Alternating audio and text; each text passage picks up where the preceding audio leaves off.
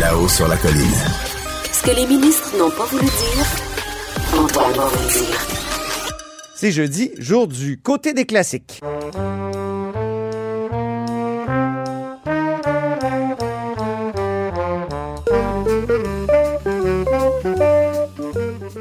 Mais bonjour, Gabriel Côté. Salut Antoine. Gabriel Côté est philosophe et accessoirement correspondant parlementaire pour l'agence QMI.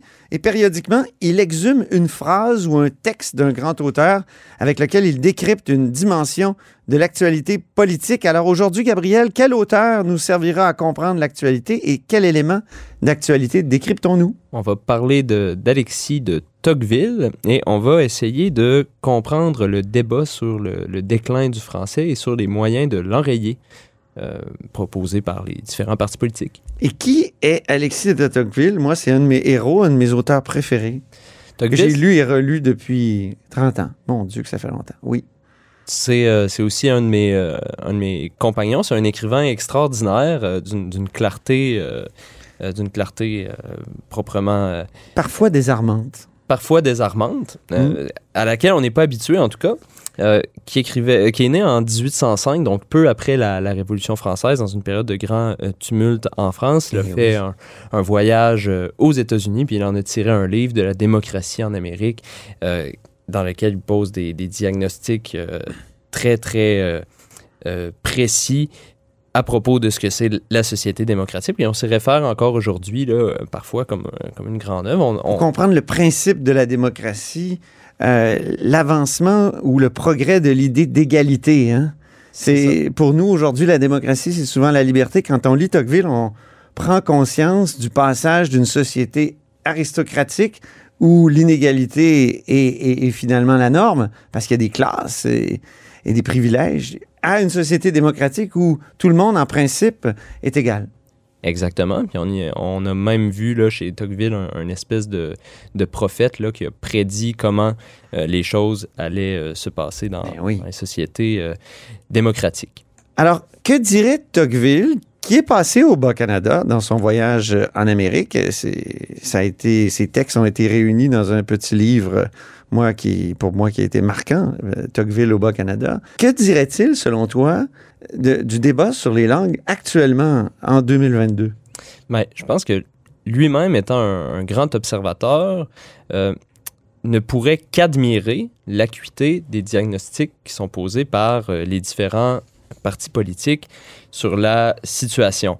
Et il nous dirait probablement que les libéraux ont raison qu'il faut améliorer la francisation des immigrants qui arrivent ici sans connaître le français. C'est comme une évidence. Mm -hmm. Il dirait aussi que Québec solidaire a raison de dire qu'il faut protéger le français dans l'espace public, puis en particulier au travail, là où on passe le plus clair de notre temps. Mm -hmm. aussi une évidence. Je pense qu'il dirait aussi que François Legault a raison de dire que si la proportion d'immigrants francophones était plus élevée, le français serait mieux protégé. Ça aussi, ça lui semblerait une évidence. Puis oui. Enfin, il dirait peut-être même que le Parti québécois a raison de dire que si le Québec était un pays, et donc le seul maître de ses lois sur son territoire, il serait plus facile d'enrayer le déclin du français. Donc, il donnerait un collant dans le cahier de tout le monde. Mm -hmm. Mais je pense qu'il donnerait le plus gros collant à un certain chroniqueur du Journal de Québec et du Journal de Montréal, ouais. que tu connais bien, qui okay. a écrit euh, une belle phrase hein, dans, dans une chronique il y a quelques jours.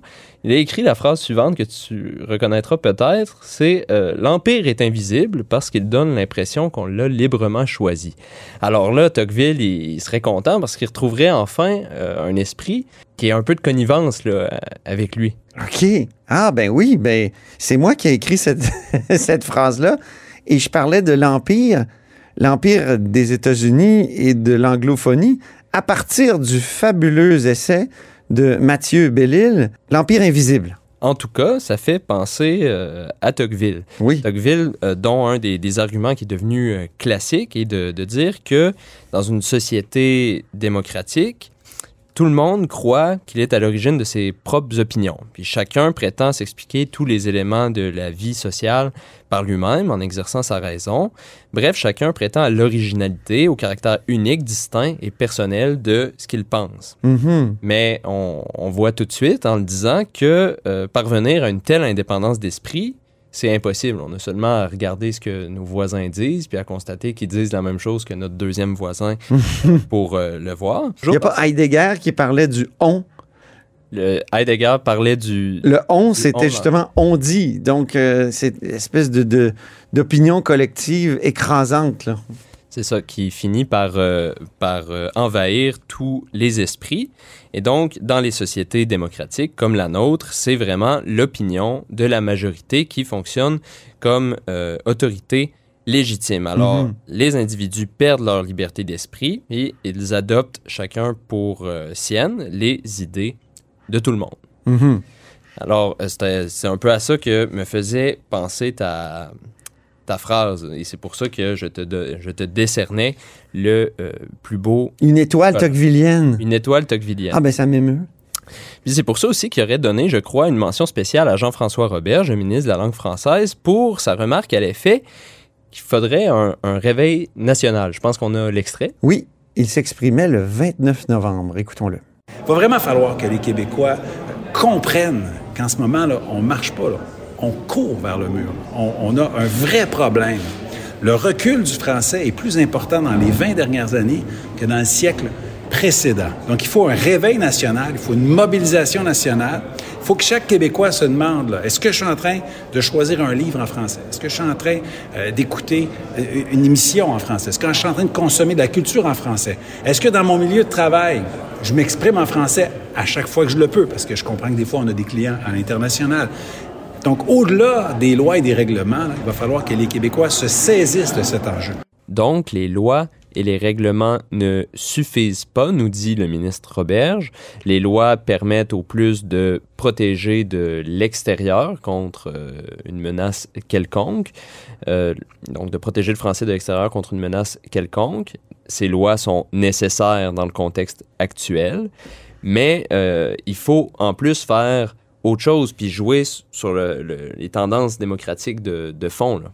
Il faut que les Québécois, donc, se convainquent dans leur raison et par leur raison que le français est en danger et qu'il faut faire quelque chose. Ou euh, plutôt que C'est ça qui est Tocquevillien? ou plutôt que ça finisse par couler dans, dans le sentiment, puis que ce soit un, un sentiment qui, qui devienne partagé, comme une évidence euh, communément. Un lieu commun. Il faut que ça devienne un lieu commun. Ouais, ouais. Et euh, le, ministre, euh, le ministre dit autre chose aussi dans, dans sa... Il fait une drôle de proposition. Là. Il propose de- d'acheter des livres québécois. Oui, moi, j'ai trouvé que c'était un petit côté panier bleu linguistique. un panier bleu linguistique, ça, euh, un ami me disait, c'est comme euh, de donner des Tylenol à, à un cancéreux. Ah oui. Donc, il disait ça avec une pointe d'ironie, mais sur le fond, encore une fois, je pense que Tocqueville dirait que c'est pas une si mauvaise idée. Euh, ah oui. Parce que Tocqueville, dans son voyage aux États-Unis, a visité des, des librairies euh, américaines, puis Oui. euh, il, a, il a vu, euh, il a remarqué les, les habitudes littéraires des, des Américains. Je pense que ces remarques peuvent nous aider à comprendre la, toute la sagesse du ministre. Oui, mais est-ce qu'il riait pas un peu du côté très commercial des, librairies américaines? Oui, c'est quelque chose, c'est quelque chose qu'il qu'il remarquait. Il remarque qu'en entrant dans une librairie américaine, il y a énormément d'ouvrages qui sont euh, à la, la disposition, mais euh, très peu de, de classiques. Puis Oui. que ça, ça convient au, au sentiment des, des Américains. J'ai amené un, un- un extrait, là, si tu veux. euh, je peux te... On t'écoute. Donc, c'est Tocqueville qui écrit dans le chapitre de la physionomie littéraire des peuples démocratiques. Voici une foule confuse dont les besoins intellectuels sont à satisfaire. Ces nouveaux amateurs de plaisir de l'esprit n'ont point tous reçu la même éducation. Ils ne possèdent pas les mêmes lumières, ils ne ressemblent point à leur père, et à chaque instant ils diffèrent d'eux-mêmes, car ils changent sans cesse de place, de sentiment et de fortune. L'esprit de chacun d'eux n'est donc point lié à celui de tous les autres par des traditions et des habitudes communes, ils n'ont jamais eu ni le pouvoir, ni la volonté, ni le temps de s'entendre entre eux. Alors on voit dans, euh, cette, euh, dans cet extrait une autre euh, dimension de, de la vie intellectuelle qui est importante, puis dont il faut s'occuper en démocratie, puis ça, on peut le vérifier dans notre propre vie. Les individus dans leur euh, goût des plaisirs intellectuels, deviennent comme tout plein de petits électrons libres là, qui fonctionnent chacun de leur côté. C'est peut-être encore plus vrai là, maintenant qu'on est sur euh, net, qu'on a des plateformes comme euh, Netflix Eh oui. ou, euh, C'est- C'est éclaté comme jamais. oui, ou Amazon TV. Alors que Tocqueville aimerait, au contraire, que la culture crée un monde commun. on pourrait dire ça ou C'est un- pourrait c'est- au- c'est plus arendtien comme, con- comme, con- comme concept. là. C'est Anna Arendt. ouais. Ou on pourrait au moins conclure que euh, c'est une menace à la, au lien, c'est une forme de menace au, au lien social dont le législateur devrait euh, s'occuper. Donc, la façon de s'en occuper, c'est pas nécessairement, je pense, d'inviter les gens à aller acheter des livres euh, en français à la librairie. De toute Non. façon, c'est probablement ce qu'ils font déjà quand Ouais. ils vont à la librairie, quand ils ont passé par-dessus toute la file de petits cossins, les effaces en, en forme d'ours et tout. Là. Euh, mais donc, une fois qu'ils ont passé ça, ils, ils trouvent des livres en français, ils les achètent, puis tout va bien. Mais il faudrait peut-être que dans les écoles, on recommence à se référer à euh, un corpus commun, à des œuvres communes, pour euh, bâtir une espèce de culture de fond qui est, qui est la même pour tous. Mhm. Qu'on retrouve un partage, si on veut, de, de la culture. Qu'on D'ailleurs, dans- un héritage. Ben oui, dans le même chapitre, il disait euh, à quel point c'est important pour les peuples démocratiques d'étudier la Grèce et, et Rome et les, les grands auteurs an- antiques. Oui, pour retrouver, euh, pour retrouver, c'est ça, euh, continuer de cultiver un héritage qui risque euh, de se perdre, mais que nous, on a peut-être euh, euh, définitivement perdu. Oui. Définitivement, tu penses?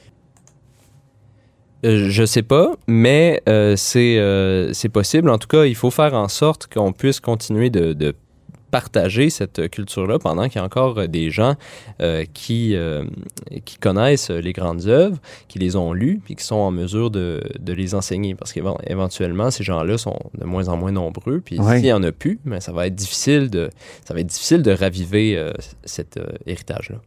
En terminant, je veux rappeler une phrase, moi, qui m'a bouleversé d'Alexis de Tocqueville. Il raconte qu'il va dans un tribunal dans son passage à Québec. Puis, euh, c'est une phrase, je pense, qui avait été utilisée par Camille Lorrain. En tout cas, Camille Lorrain, le, grand ministre de René Lévesque, euh, donc, euh, qui a déposé et travaillé sur la loi 101, euh, l'inspirateur de la loi 101, avait cité Tocqueville Ah dans ouais? son discours de présentation. Euh, et, et- mais je, je vais lire la phrase, moi, qui m'avait euh, bouleversé. Alors, c'est Tocqueville qui se rend dans un tribunal à Québec, puis il écoute les avocats parler. Euh, il trouve que leur français est un peu euh, bizarre, étrange, et euh, il a cette réflexion. L'ensemble du tableau a quelque chose de bizarre, d'incohérent, de burlesque même. Le fond de l'impression qu'il faisait naître était cependant triste.